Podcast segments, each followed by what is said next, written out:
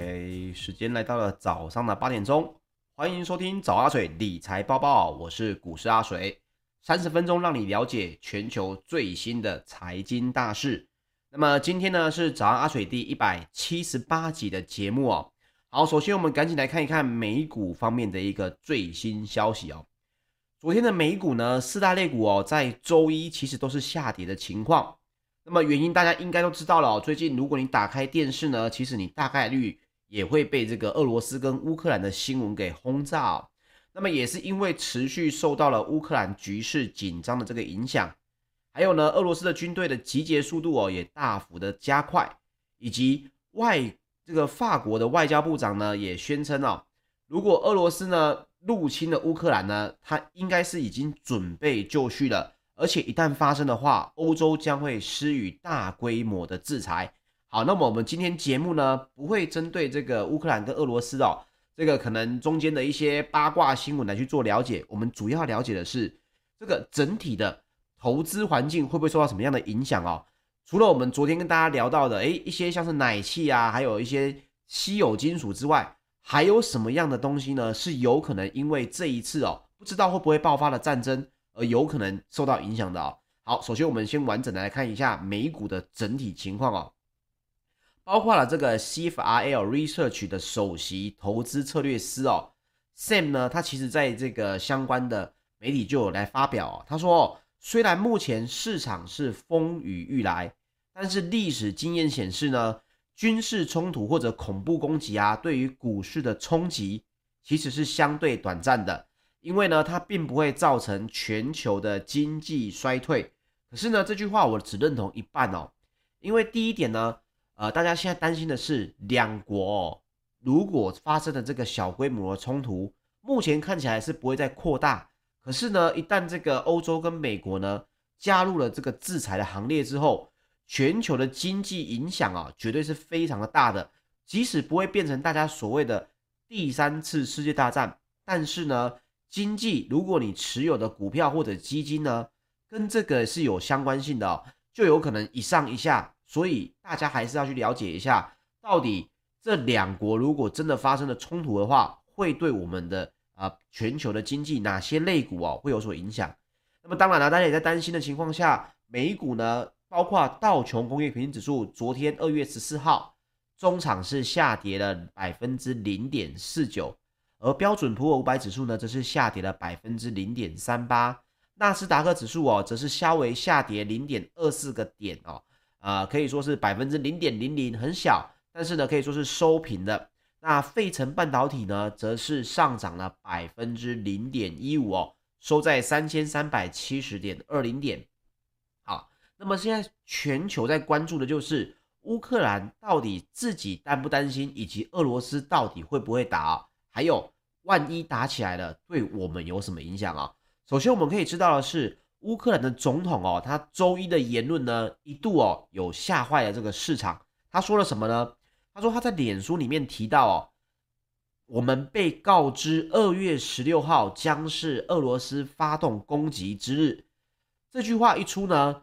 包括了美股哦尾盘就开始震荡加剧哦，因为大家会认为连乌克兰的总统自己都这么说了，那会不会已经是真的消息了呢？不过随后他也澄清。他说的是媒体的一个消息哦，他说的是说他觉得有点半讽刺的，我们竟然是被告知二月十六号俄罗斯要来发动攻击，而乌乌克兰的这个总统府顾问哦也一再的强调，目前到现在为止，乌克兰政府认为俄国要来发动大规模的袭击的风险还是不大。好，这个是乌克兰政府自己的一个说法，因为他之前就有提到了。他说：“美国跟欧洲，你们可以不要一直说我们会有战争吗？因为呢，你已经吓坏了要来我们乌克兰投资的这些外资哦。不过，美国自己的动作呢也是越来越大哦，包括了美国国务卿哦布林肯就宣布要来关闭基辅的美国驻乌克兰的大使馆，而且呢也把基辅部分的外交人员呢转至乌克兰的西部，这也是乌俄紧张局势升级的又一个迹象啊。”那么也随着军演的结束呢，俄罗斯总统普丁哦宣布持续会跟美国进行对谈，他自己也反驳哦，俄国可能会在数日袭击乌克兰的这个说法，但是大家也有看到新闻里面常常写乌克兰的民众似乎很无感，不过乌克兰的权贵跟富商呢，目前可以看到已经是在逃离该国的情况。那么根据媒体的报道呢，包括了飞航日记哦，呃，十三号就至少有二十架的班机从乌克兰的首都基辅来离开哦。他说，诶，二十架班机听起来不多嘛，但是这个数字呢是多于过去六年任何时间点哦观测到的班机数量。而且该报道也有提到，乌克兰最有钱的两个人呢，已经呢似乎呢已经离开了这个。呃，乌克兰，而且说法都是，哎，我不是逃离哦，我可能只是出去出差。那么这件事情也让这个整体到底会不会打起来的这个变数哦，大家看起来好像，嗯，连最有钱的两个人，还有这些富商呢，都已经离开了该国，那是不是代表着冲突有可能会继续增加呢？好，我们先把俄罗斯跟乌克兰的冲突哦，先大概了解目前的局势变化最新情况就是这样子。但是各位要知道的是。包括了美国自己本身，圣路易圣路易的联准银行总裁哦，布拉德，他呢周一又直接说了一句话哦，他支持联准会在七月一号前将利率上调一百个基点哦。好，这一百个基点听起来很多哦，但是一百个基点其实就是百分之一。他也表示呢，鉴于通膨的数据惊人，联准会应该要提早升息哦，否则会危及 FED 的这个名誉哦。那么其他的包括这些华尔街的这些人士啊，投资人士啊，他们也都提到，目前联准会要来升息的压力是越来越大，因为俄罗斯跟乌克兰爆发冲突之后，能源的价格绝对会在走高。这个时候能源价格走高，各位也知道，包括这些通膨的数据呢，也会更加的剧烈啊，所以它升息的压力就会越来越大。那升息的时间点在什么时候就很重要了。各位一定觉得。哎，每天听新闻都是听到在那边升息，都是听到这个乌克兰要来爆发战争，到底跟我们有什么关系哦？各位要知道的是，目前正处在一个很微妙的一个时间点哦。首先是通膨，目前是四十年来全人类遇到的一个最大的通膨问题。那么你升息的太早，变成一种惊喜，市场的反应呢就会太快，他会认为不是说好三月份才有可能慢慢升息吗？所以，一旦你的动作太快、太突然，甚至是太大，都会让股市甚至是科技类股直接的崩盘。这个是大家要抓的一个时间点。那如果太慢呢？太慢，等到俄罗斯跟乌克兰爆发了冲突，能源的价格上来了，这个时候你都没有动作，等到这个最新的这个通膨数据又又爆发了更大的这个这个数据变化的话，那么联储会此时再来升息。它的效果也就不大了哦。换句话说，现在联准会其实一定也很苦恼的是，升得太早，股市会很大的这个影响；升得太晚呢，对于本身美国的经济来说，也会产不到作用。所以现在大家才会觉得说，目前的危机感哦是相当的重的。那么包括高盛呢，就预期今年联准会应该会来升息七次；德意志银行呢是预期三月份要来升息两码。随后呢，还会有五次的幅度，均为一码的升息。那不过也有其他的说法，他就说，包括了这个华尔街的专业人士也说，啊，可能联准会的升息不会如市场预期的这么激进哦。他说，现在就是一个预期升息最高的这个热风了。所以呢，包括了像是华尔街，像是这个普特南投资公司，他们的一些人士就表示哦，现在市场可以说是一片混乱，因为。不确定的因素太多了。以前呢，要来看这个疫情，大概还可以知道哦，疫情的这些科学数据呢是上升还是下降，大概可以理解一下。不过他现在就提到乌克兰的危机跟通膨的飙飙升哦，这些变化实在是太大，没有人说得准哦。他而且他讲了一句跟阿水之前跟大家分享过的一句话一模一样。他说呢，意味着有许多新一代的投资人。根本没有经历过这样子的通膨环境，因为从来没有四十年以来一个物价指数哦新高百分之七点五。好，那但是呢，升息的周期对于股市来说并不是坏事。联储会哦过去六次的升息周期哦，股市在升息的第一年都是以上涨作收哦，所以大家也不用太过担心。主要是升息不能变成一种惊喜，必须要跟着大家说好或者是认为好的一个，呃，应该说我们认为有几率在三月、在七月这个数字或者是这个时间点都不会对股市有太大的影响。但如果你更加的提早，或者你数字变大的话，股市的反应就会比较大一些哦。好，那接下来我们再讲一下哦，沃尔玛跟 NVIDIA 呢，呃，都会在本周来公布财报，主要是十六号 NVIDIA 啊，辉达要来公布财报，同时他会来谈到跟这个 ARM ARM 的收购案破局之后的影响哦。那么美国银行就认为供应仍然是 NVIDIA 可能的受限因素。那 NVIDIA 呢，上周五啊收盘之后的股价。其实是稍微啊比五十二周的高点低了百分之三十哦，所以大家也很关注 NVIDIA 十六号最新的财报到底会说什么样的东西。那另外，沃尔玛可以说是这个一般的零售业哦，包括假日季节的这个成绩单要来公布了，十七号也要来公布财报，而且他也指出呢一些关键的类别哦，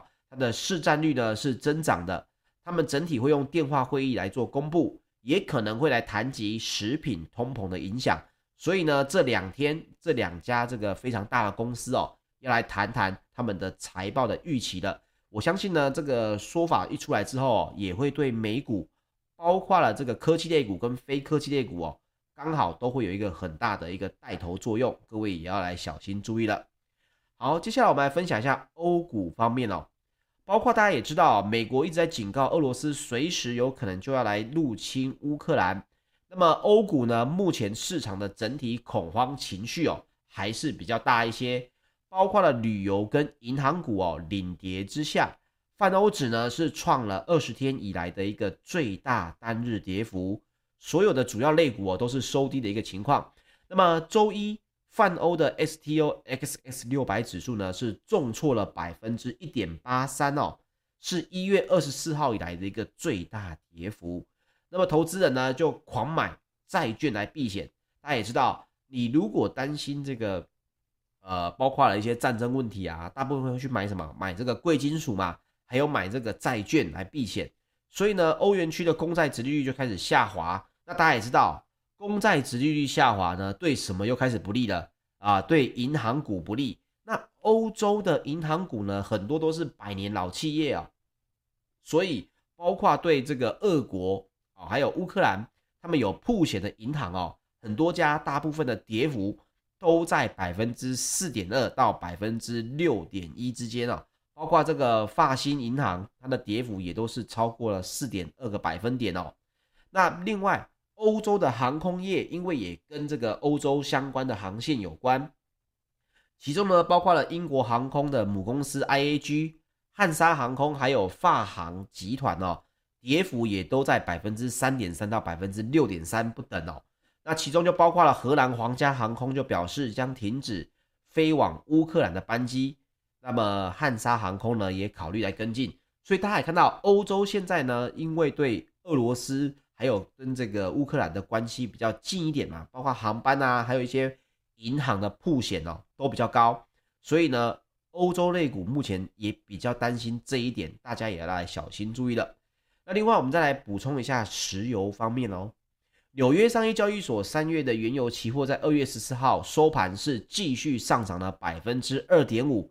来到每桶九十五点四六美元，也是七年以来的一个新高。那另外，欧洲的 ICE 期货交易所近月的布兰特原油也上涨了百分之二点二哦，来到每桶九十六点四八美元，看起来离一百美元这个每桶的预期价位哦，已经是不远了。原因还是因为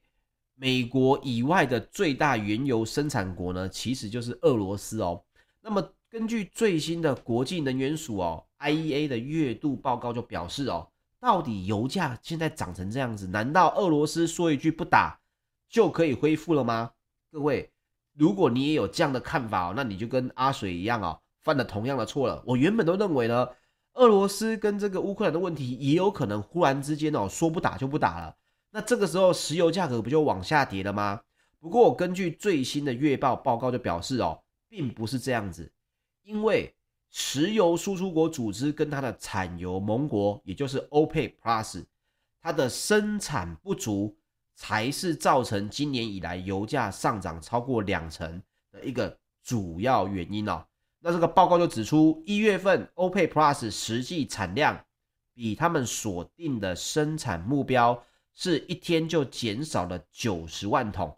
换句话说，如果这样子来换算的话，从去年的年初，OPEC Plus 的生产就不足以累计令石油供应呢是短少了总共几桶呢？三亿桶这么多，也就是每天短少了八十万桶。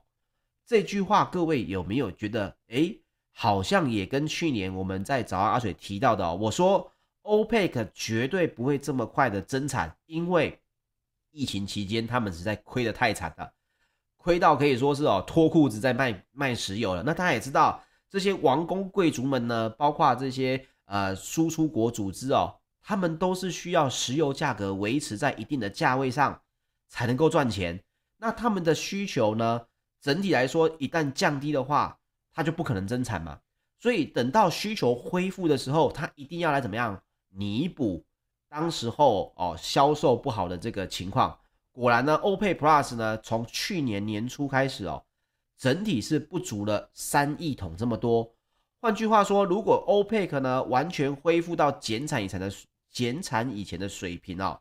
今年的国际油市呢，供应应该可以再有望增加每天四百三十万桶哦。所以你说乌克兰跟这个俄罗斯的问题对石油当然影响也很大，但是最大的问题还是在 OPEC Plus 本身哦，生产目标并没有去完全的达成哦。所以你说就算是俄罗斯不打了，那有没有可能石油价格还是维持在高档呢？这还是有可能的哦，这点。一定要特别注意的哦。好，接下来我们再补充一个贵金属方面哦，因为大家都说，哎，俄罗斯如果入侵了这个乌克兰，有没有可能还有其他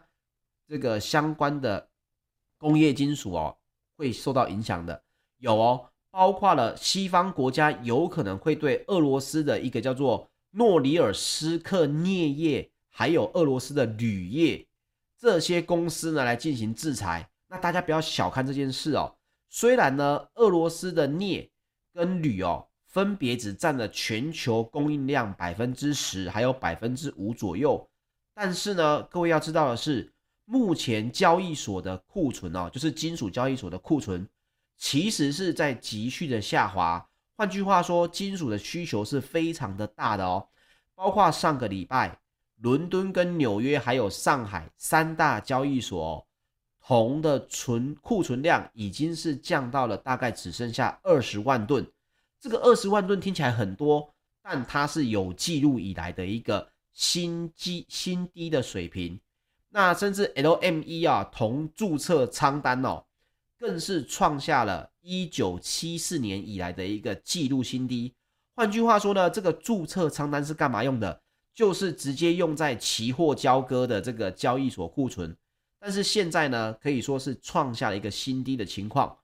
所以为什么铝价在上一周创下了十三年以来的一个新高？各位要知道的是，这些铝啊、铜啊，都跟我们的科技环境的影响是非常的大的。更不用说，如果俄罗斯的铝跟镍哦，这个百分之五跟百分之十的影响再加进来的话，那就有可能让整体的金属环境呢、哦。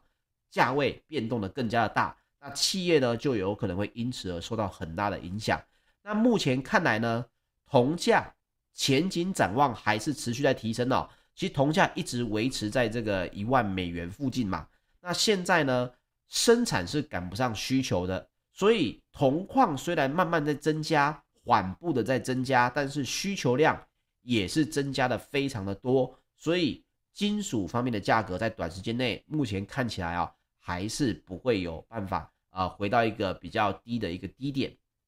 好，最后呢，我们来分享啊、半导体一个比较大的新闻，就是全球最大的这个电子制造服务商啊、大家也知道，就是我们的红海嘛，跟印度的大型跨国集团哦，这个伟丹塔、伟丹塔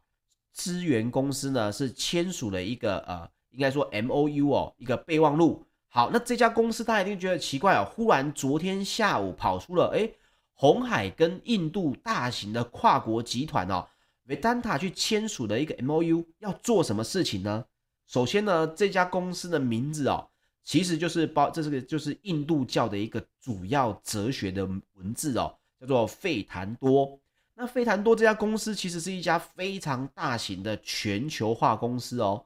它呢也是一家多元化的矿业公司。整体来说呢，它的总部哦是在英国的伦敦。它是印度最大的采矿跟有色金属公司，它在亚这个澳大利亚跟这个上比亚呢都有采矿的业务，也在三个国家啊拥有石油跟天然气的业务，主要的产品非常的多哦。它在印度呢，甚至还有这个商业的电站。那整体来说，旗下这是一个集团公司，跟各位报告一下啊。旗下就超过了两百间的公司，它不是一间公司，它是一个集团，它旗下就有两百间公司哦，就包含了电信工程啊、玻璃基板啊、光纤，甚至是电子零件的制造能力哦。它的这个玻璃基板呢，也是全球前五大的玻璃基板供应商，员工也超过了十万名哦。去年的营收来到了一百七十亿美元，所以鸿海呢。跟这个 Vedanta 它本身呢是一家非常大的公司，他们签署的这个合作合作备忘录 MOU 呢，昨天签完了，就是要来共同出资